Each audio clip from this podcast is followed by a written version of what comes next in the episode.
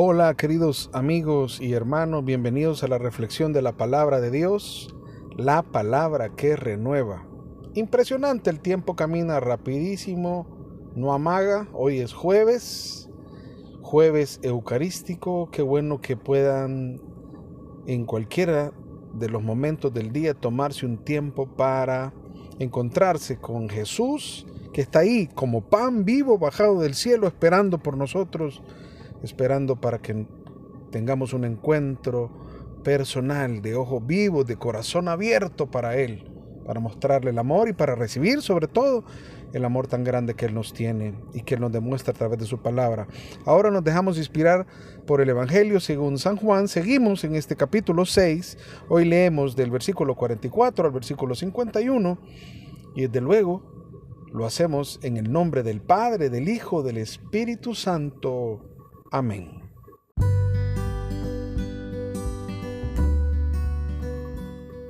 Nadie puede venir a mí si no lo atrae el Padre que me envió. Y yo lo resucitaré en el último día. Está escrito en los profetas, serán todos enseñados por Dios. Y es así como viene a mí toda persona que ha escuchado al Padre y ha recibido su enseñanza. Pues por supuesto que nadie ha visto al Padre, solo aquel que ha venido de Dios ha visto al Padre. En verdad les digo, el que cree tiene vida eterna. Yo soy el pan de vida. Sus antepasados comieron el maná en el desierto, pero murieron. Aquí tienen el pan que baja del cielo, para que lo coman y ya no mueran. Yo soy el pan vivo que ha bajado del cielo. El que come de este pan vivirá para siempre. El pan que yo daré es mi carne y lo daré para la vida del mundo.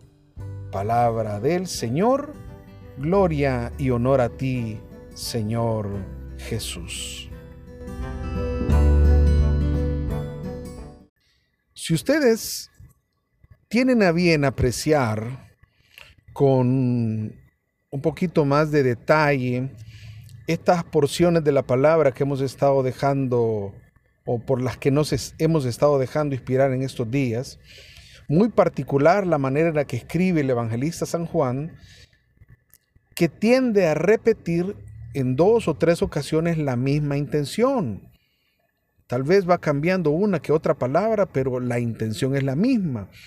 Y creo que es la tercera ocasión en la que Jesús en este discurso vuelve a tomar y vuelve a repetir las palabras y vuelve a insistir en el hecho en que Él es el pan vivo bajado del cielo, que Él como pan que nutre, todo el pan nutre, alimenta, pero a diferencia del maná, que, que le llamaron el pan caído del cielo, alimentó, sí, temporalmente suplió las necesidades, temporalmente no permitió que murieran de hambre temporalmente no permitió que perecieran en el desierto y que dejaran de renegar contra Dios. Ahora se nos es enviado también del cielo un pan que sobrepasa al maná, que está por encima del maná. No es un pan que perece, no es un pan que nos alimenta solo para mientras, no es un tentempié, es un pan que nutre para toda la vida. Es un pan que dice aquí la escritura en el eh, versículo 51, digamos como algo, un detalle diferente, una característica que se convirtió en una bomba verdadera para aquellos que estaban escuchando esa palabra. Ahora ese pan es mi carne, dice Jesús.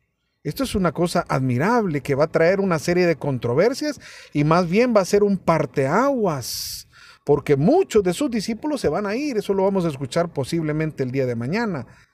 Pero es tan importante reconocer esto.